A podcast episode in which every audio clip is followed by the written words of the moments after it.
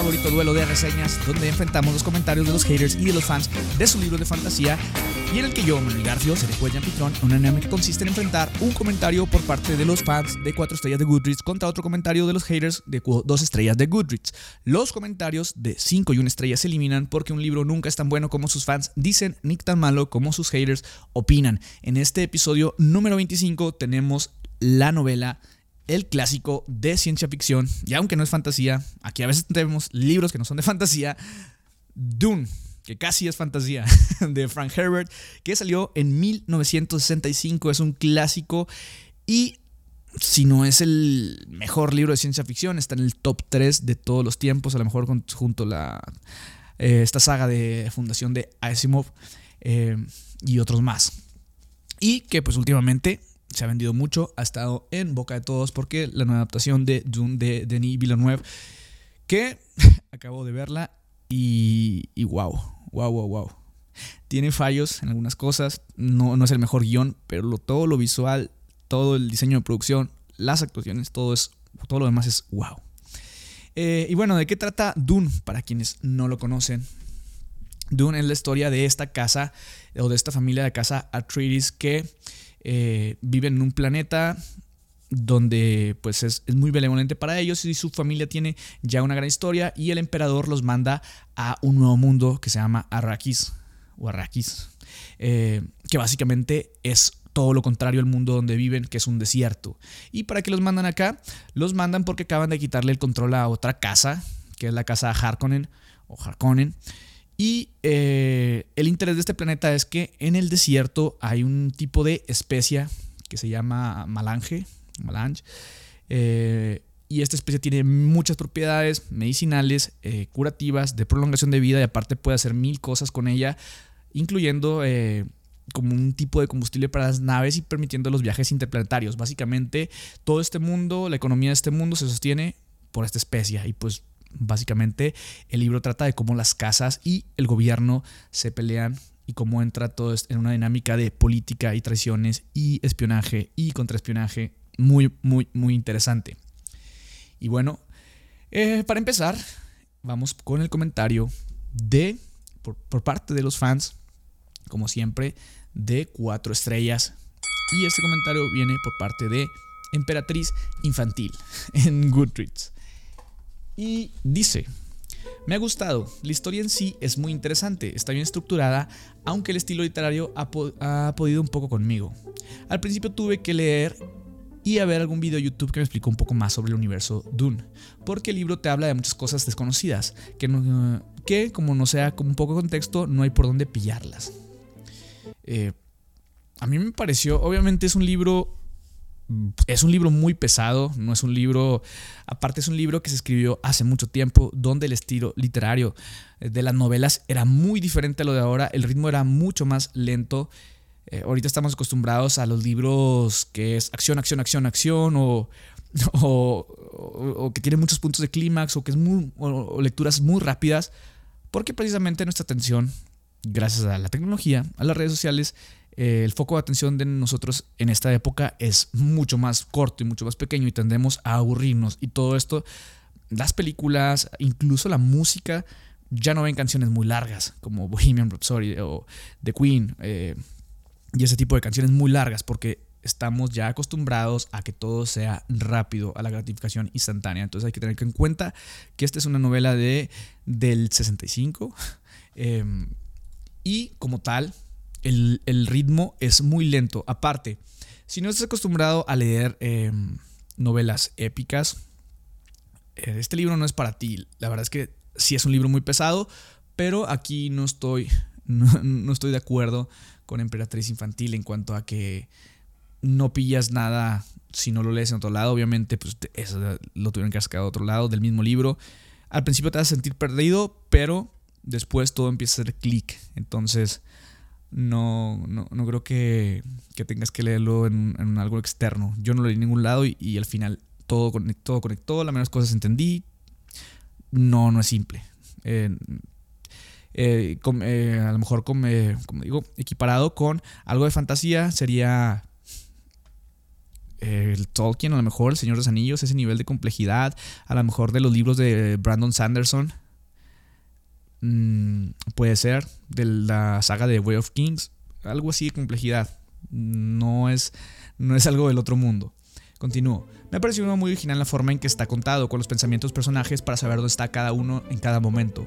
No se hace denso ya que la mayoría de los textos son diálogos, me ha parecido fácil de leer, pero tampoco es una lectura ligera, hay que estar bien atento a todo. Y aquí dos puntos por parte de los fans. El primero va a ser por, porque sí, por la forma en que este libro está narrado y es a lo mejor una forma que se usaba antes mucho más, que es el punto de vista de tercera persona omnisciente omnisciente, omnisciente, que básicamente es que el narrador sabe todo y el narrador está brincando de, puede brincar de cabeza a cabeza a los personajes y saber qué es lo que están pensando. Em, y ese es un narrador en tercera persona omnisciente. Es muy interesante y le da bastante complejidad a la historia, le da bastante para el desarrollo de personajes y para crear tensión y crear trama. Esto últimamente, hace mucho tiempo que no vi un libro con este, con este tipo de narrador pero es un gran, gran acierto, porque si este libro tiene muchas cosas muy buenas, la verdad es que es un libro wow, pero eh, toda la tensión la genera y todo mucho desarrollo de personaje lo genera yéndose a la cabeza de los personajes mientras están en la misma escena. Y a lo mejor yéndote tres párrafos, tres líneas a la cabeza de alguien y luego dice algo, piensa, razona qué es lo que va a decir y luego dice ya con palabras, la otra persona le responde y la otra persona, de acuerdo a lo que escucha, el narrador se mete a la cabeza de otra persona y dice, ah, mira, es que esta persona me dijo esto por esto y por esto y por esto. Entonces no le voy a decir esto porque va a pensar esto. Entonces mejor le voy a decir esto para engañarlo. Entonces se vuelve un, juego muy, muy bueno como de, de a ver quién es el más inteligente. De... Y también es como de, de espionaje y contraespionaje y contra contraespionaje la verdad es que esto lo hace una novela muy inteligente y que los personajes sean muy interesantes y a la vez también muy inteligentes la mayoría de todos, sobre todo porque les digo, en un solo capítulo te puedes meter en la cabeza de muchos, dependiendo de lo que necesite la escena. Que por eso esta, novela ha sido adaptada muchas veces al cine, bueno, no muchas veces, nada más una de... Eh, por parte de David Lynch y creo que Jodorowsky también la quería adaptar y no me acuerdo quién más, Creo que Ridley Scott la quiso adaptar y, no, y mejor hizo Blade Runner. Y precisamente eh, esta novela no se puede traducir también en la pantalla por esto mismo, de los pensamientos de los personajes, que es, creo que es algo distintivo. Y creo que por eso básicamente en la pantalla necesitas mucho tiempo de pantalla, que ahorita, igual que los libros, ya no, ya no puede ser una película muy larga porque el público luego, luego se aburre, ya está de sala de la sala. Pero creo que es una de las razones porque no se ha podido adaptar, adaptar al cine, pero creo que es algo de lo que lo hace, hace esta novela grande. Eh, otro punto también dice que la mayoría de los textos son diálogos. Sí, y la verdad es que me encantó, me encantó porque cada diálogo tiene mucha, mucha tensión.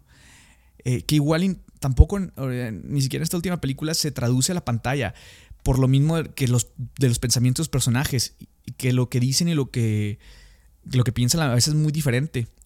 O cuando dicen algo ya sabes por qué lo dijo. Entonces, wow, los diálogos hay mucha tensión. Eh, hace muchísimo tiempo, creo que desde Game of Thrones no leía un libro donde hubiera tanta tensión en los diálogos. Están súper bien hechos. Cada plática es como una batalla. Así, cada plática aparece en el libro y básicamente todos los capítulos son pláticas. No es un libro tan cargado de acción, es más como un juego de política. En ese sentido es muy parecido a, Game of Thrones. Me recordó mucho a Game of Thrones, sobre todo por esto de las casas que están en, pues, en, busca del poder y que incluso algunas casas tienen más poder que el propio gobierno. Entonces, wow, los diálogos son wow, cada diálogo es una batalla. Y por lo mismo, eh, a pesar de que es un libro largo, tiene como 700 páginas, eh, no es una lectura ligera, pero yo lo pasé, me pasé de capítulo a capítulo muy rápido porque creo que este libro, a pesar de que es muy largo, no tiene paja. Siempre hay algo y siempre hay tensión y siempre hay drama y siempre hay de todo. O sea, cada capítulo te mantiene emocionado, te mantiene atento, te mantiene tenso. eh, continúo. Admiro mucho todo el universo que ha creado el escritor, toda la estructura política, económica, religiosa, de clases sociales, todo el ambiente y la forma de la vida del desierto y la sed que se pasa. El planeta en sí es casi un personaje más. Las traiciones y tamaje. Bueno, aquí voy a dar otro punto antes de pasarme al otro. Wow, The World Building. Este, este libro es una clase maestra de world building eh, que no haya visto en... Yo creo que es el, el mejor libro de construcción de mundo que yo haya leído hasta el momento. incluyendo mi libro favorito del nombre del viento de Patrick Rothfuss, incluyendo creo yo que Game of Thrones, creo que este libro tiene más world building. ¿Por qué? Por lo que acaban de decir aquí. Eh, Frank Herbert ha creado una estructura política, económica, religiosa, ecológica, social, eh, en, todo este mundo de Dune. Y hay, muchos, eh, muchas religiones, muchas economías, muchos muchas casas hay muchas dinámicas que se van entrelazando entre ellas y que a la vez se enriquecen y están interconectadas. Todo se siente interconectado. Y sí, hasta el ambiente, la geografía, el mundo de, de Arrakis, de, del, sí, desierto, todo esto casi casi es como un personaje. Y, y te logra transmitir la sensación de, de, tener sed, básicamente, igual que los personajes, y que el, el agua, hasta la mínima gota de sudor, es muy valiosa wow, wow, wow, wow. Es, es una clase maestra de world building en todos los sentidos. Y básicamente este libro es eso, ni siquiera es tanto, la acción no está en eso, está en las intrigas políticas, religiosas, económicas, cómo todo se entrelaza. Es, es wow. Eh, continúo. Las traiciones y tejemanejes de la corte también están muy bien. Creo que todo esto es lo que más destacaría el libro. Precisamente eso, este libro es eso. Eh, es traiciones, es espionaje, es costo espionaje, es planes de una casa contra otra, eh, alianzas, como otra vez les digo, traiciones. Y aparte, dentro de lo global, de lo que quiere una casa o el gobierno, está lo que quiere cada personaje. Entonces, es, es este, es un entramaje de... de pues básicamente de... Ah, se me fue el, nombre, de intenciones, de objetivos de los personajes, de intereses, eso era la palabra, de intereses de cada personaje. Cada personaje que hay en este libro tiene un interés particular. la verdad es que no puedo decir que todos los personajes son bien interesantes, y no lo dicen aquí, ahorita lo voy a, lo voy a comentar más, pero todas estas tradiciones, todo este entramaje de intenciones de cada personaje es wow, wow, wow, wow. Y son cosas que no te ves venir. Y obviamente, no, se puede decir que es como un plot twist. Lo, los plot twists que pasan son solamente cosas que no te puedes ver venir, no, o que no las ves venir tan fácil, pero que están justificadas. Cuando pasan dices, ah, sí, no sé por qué no lo pensé, si después de todo lo que me han dicho acá. Eh, continúo. Mm, el personaje, bla, bla. El final ha sido demasiado apresurado para mi gusto. La guerra ha sido un visto y no visto. Y algo, y algo fácil como resuelve todo con el emperador y los Harkonnen. Eh, sí. De hecho, creo que, es, creo que es el punto, yo también opino que es el punto más débil del libro, el final. Mm, pero incluso eso creo que es un muy buen final. O sea, hasta la última página leí y la última línea y, dije, wow a mí sí me mantuvo atento hasta el final. Eh, pero obviamente sí le afloja poquito. Le afloja poquito al final. Em, pero creo que, sigue siendo un gran final, aunque sea su, punto más, más flojito. Eh, continúo. La dama Jessica ha sido mi personaje favorito, aunque también me gusta mucho Gurney Halleck y Stigler. Paul es muy rarito con tantos aires de profeta elegido, aunque no es un más personaje, y Alia, aunque sale poco, pinta que va a dar mucho juego en futuros libros, un clásico de ciencia ficción que me alegró de haber leído. Y sí, otro punto, porque los personajes, como les digo, están wow. El emperador Leto está wow. Eh, tiene, tiene una personalidad muy marcada, tiene fines muy marcados, a pesar de que, mm, de que no conoces, mm, o sea, no te muestra su crecimiento a través de los años sabes que tiene un arco, lo sientes. La dama Jessica, que es su esposa, la hija de Paul, la hija, la mamá de Paul, que es el protagonista. Es wow también la historia, eh, el que es parte de esta, pues como tribu, grupo de mujeres con poderes. em, que se llama Ben Gesserit o Gesserit o algo así, no sé cómo se diga, y todo tiene un misticismo, pero ella tiene fines que van de acuerdo al grupo, pero también tiene eh, fines personales y tiene fines con su esposo, y fines en relación con su hijo. Entonces, cómo entra en fuego todo esto en su interior es wow. Lo mismo pasa con Paul, el personaje principal, que yo creo que todo este, todo este rollo del profeta, el elegido, eh, y que todos, y que muchos libros hayan eh, sentado las bases de profeta elegido, yo creo que en gran parte es este libro. De hecho, estaba leyendo o escuché que de hecho Star Wars está, está muy basado en, en Dune. Y creo que de ahí también sacaron lo, lo elegido. Pero aquí es un elegido súper bien ejecutado.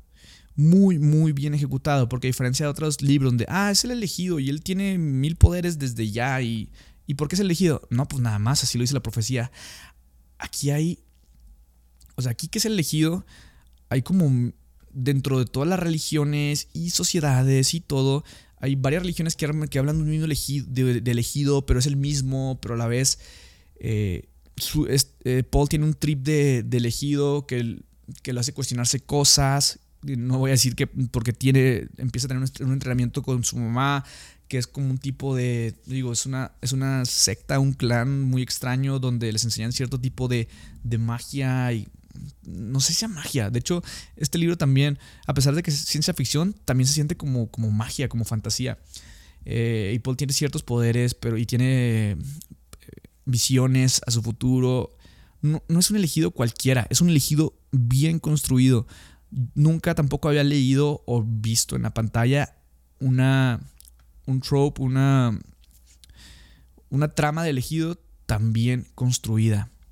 ¿Por qué? Porque Paul es, un súper buen protagonista y que tiene un gran, gran arco y que tiene un gran conflicto, muchos conflictos internos, pero este arco es wow, vaya qué arco. El Paul que inicia el libro y el que termina es alguien totalmente diferente. Muy, muy diferente, tienen que leerlo. Los personajes secundarios también están wow. Eh, Halleck, eh, Idaho, que Idaho eh, es, el como más proyecto, pero Tomos tiene mucho fondo, tiene tiene muchas dimensiones. Halleck no se diga, que es el comandante. Este otro, ¿cómo se llamaba? True, True, uh, Howard. Tufir Howard. Eh, Paul, como les digo, el doctor Yewe, eh, Stigler, que es de la tribu de los Freemen. Ah, se me olvidó decir eso. el desierto, una tribu que se llama los Freemen, que son pues, la gente del desierto. Y pasan a ser muy importantes. Y Stigler es como el, eh, uno de los líderes. Hay otro líder que no me acuerdo cómo se llamaba. Eh, pero cada personaje tiene una complejidad y una profundidad que hace ya muchísimo tiempo que no leía. Yo creo, como les digo, desde Game of Thrones no leía tantos personajes. Y eso que en Game of Thrones tú estás leyendo el personaje del tercer punto, desde el punto de vista eh, desde su cabeza, desde tercera persona. Entonces puedes relacionarte más y ver su profundidad. Este libro, al ser omnisciente en tercera persona, te vas, brincando los personajes, pero no tienes como un capítulo dedicado, capítulos dedicados a cada personaje. Entonces, creo que aquí todavía le da más puntos a esto. Alia, wow, también pinta muy bien para el siguiente libro. Por lo menos yo creo que sí me voy a leer el siguiente, aunque dicen que no es tan bueno como este primero, me voy a leer el siguiente. Fácil. Y bueno, hasta aquí la reseña por parte de los fans. Ahora vamos por otro lado, con la reseña por parte de los haters de Laura Cole. Dos estrellas de Goodreads. Y dice, un libro que me ha decepcionado muchísimo. No hay evolución de los personajes, la trama no avanza y el ritmo es lento. Falta información acerca de la ambientación y el mundo. no hay géneros inesperados ni tensión. La trama política deja mucho que desear y los personajes solo te transmiten indiferencia. Estoy en desacuerdo con todo. Con todo estoy en desacuerdo. De hecho, es la contraparte todo lo contrario de lo que acabo de, mencionar en la reseña pasada. Dice, nueva evolución de los personajes. Le voy a quitar un punto a los haters. Menos uno. Eso acabo de decir. Cada personaje tiene su arco, incluso. Y si te quieres ir los principales, eh, que son la dama Jessica, Jessica y, Paul, vaya arco que tienen. Incluso hasta, los villanos tienen ahí, que a mí se me hace como los personajes más flojitos, tienen buenos arcos y tienen buena profundidad y son buenos villanos y no es el, nada más el malo por ser malo, sino que tienen motivos. Eh, Y dentro de los villanos está el varón y están sus, un sobrino y la gente que tiene ahí. Cada uno tiene su, su profundidad. Claro que tiene evolución los personajes. La trama no avanza y el ritmo es lento. Aquí, la trama obviamente avanza. Obviamente avanza. También le voy a quitar un punto a los haters. Como les digo, es un libro lento. Sí, es un libro lento. Pero en cada capítulo pasan cosas muy interesantes. Pero un capítulo puede ser una plática nada más. Pero les digo, tiene muchísima atención. Las pláticas están. Están wow. Es como, como les digo, es como una guerra cada plática. Entonces puede haber un capítulo donde sea una plática nada más, pero esa plática sea súper trascendental y que haga avanzar la historia. Obviamente el ritmo es lento. El ritmo es lento, pero la trama sí avanza y avanza bastante. Dice, la falta de información acerca de la alimentación y el mundo. Yo creo que una de las cosas, y le voy a quitar otro punto a los fans, yo creo que una de las cosas principales de este libro es, les acabo de decir, world, building, la ambientación, el mundo, es, es, es un, algo hecho con maestría, que no voy a repetir las cosas, pero política, eh, geografía, eh, religión, economía, y no nada más de un lugar, de varios y cómo se entrelazan. Entonces, del desierto, que cuando tú haces que, la ambientación, que el mundo casi casi se sienta como un personaje, hiciste algo bien en, desarrollar el mundo, en, tu world building. Entonces, no sé de qué hablas aquí, Laura. Los giros inesperados ni tensión. Como, les digo, em, no hay giros de trama, pero sí, hay, pero sí hay muchas cosas inesperadas y hay muchísima tensión. Si algo me he pasado repitiendo es que desde el principio hay tensión y no te ves venir las cosas. Es, sorpresivo. Es sorpresivo. Este libro no, no, es, no es predecible. Eh, no, o sea, no sabes por dónde va a ir. Eh, obviamente sabes a dónde va a llegar eh, lo, elegido, pero ni siquiera yo sé a dónde va a llegar, porque este libro son, son seis libros, creo. Entonces, pero nunca sabes por dónde va a ir, te mantiene al filo de las cosas. Y, eso hace que vayas de página en página. La trama política deja mucho que desear y los personajes solo transmiten diferencia, menos dos puntos. La trama política es lo principal de este libro. Eh, es como les digo, son las casas, las familias, el gobierno, eh, haciendo que son de. tienen ciertas intenciones y haciendo otras cosas, traicionándose. Dentro de las mismas casas hay hay intereses propios dentro de las mismas tribus, hay intereses propios por X o Y motivos, por, por motivos económicos, sociales, religiosos, políticos. De nuevo, es una clase, es una clase maestra de trama política, eh, que me recuerda mucho a Game of Thrones. Y los personajes transmiten diferencia. A mí me mantuvieron conectado muchísimo, sobre todo los principales. Y desde el duque de, de Leto, o Lero, te conectas, no quieres que le pase nada malo, igual con Paul, igual con su mamá. No sé, a mí sí me transmitieron muchísimo cada personaje, cada personaje tiene su esencia y, quieres apoyarlos. Quieres, estás ahí echándoles porras a cada uno. Eh, continúo. Es cierto que la ambientación tiene potencial, pero no se desarrolla lo suficiente y en general me ha aburrido. Neta que la ambientación tiene potencial, pero me gustaría saber cuál es el libro de Laura que, que sí lo ha hecho. Porque si para ella está diciendo que este no, la neta yo no puedo pensar en otro libro. Pues este libro está top. O sea, está, está top en la ambientación. Y por eso le voy a quitar un punto a los haters más. Porque, como les digo, este libro, Dune, obviamente es del desierto. Y, les digo, la ambientación llega al punto. El libro está tan bien construido que llega al punto que cuando lo estás leyendo, sientes la misma sed que los personajes, el mismo calor que los personajes. Si eso no es buena ambientación, no sé qué es. ¿Y qué más? Y dice, desarrollo suficiente en general me ha aburrido. Y hasta ahí la reseña de Laura que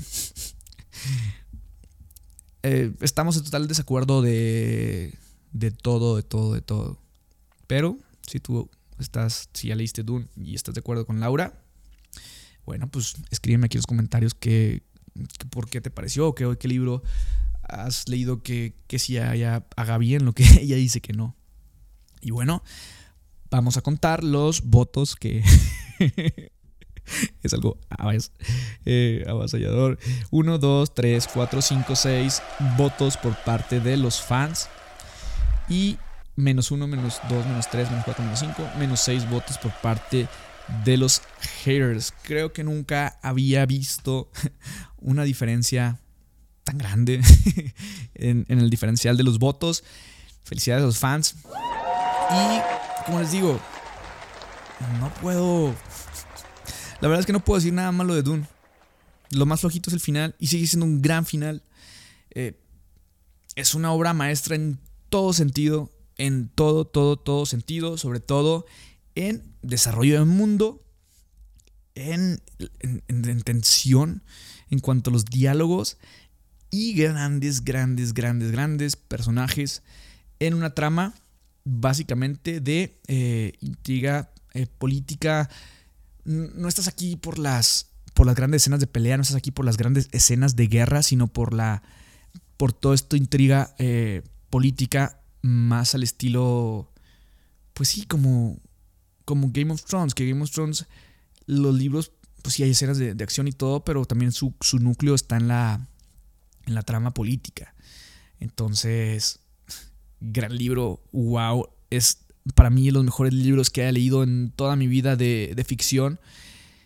Eh, está fácil en mi top 5 de libros de ficción de todos los tiempos y qué bueno que lo leí porque, porque llevaba varios capítulos leyendo puros libros que, no.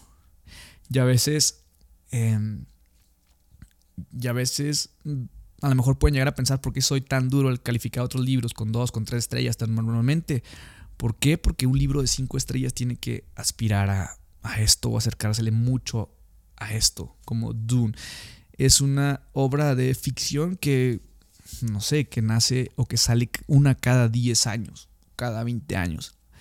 Y, que sigue estando muy vigente, porque luego de la lectura que le puedes dar de trama y la superficial, tiene una lectura filosófica, le dar una lectura filosófica muy profunda. De hecho, en, cada capítulo, antes de iniciarlo, hay, hay como un diario, ciertos eh, extractos de otras partes de, un, que supone que escriben historia, que son frases que te hacen bastar, son frases como más filosóficas eh, que te hacen pensar en muchas cosas y te hacen reflexionar en muchas cosas.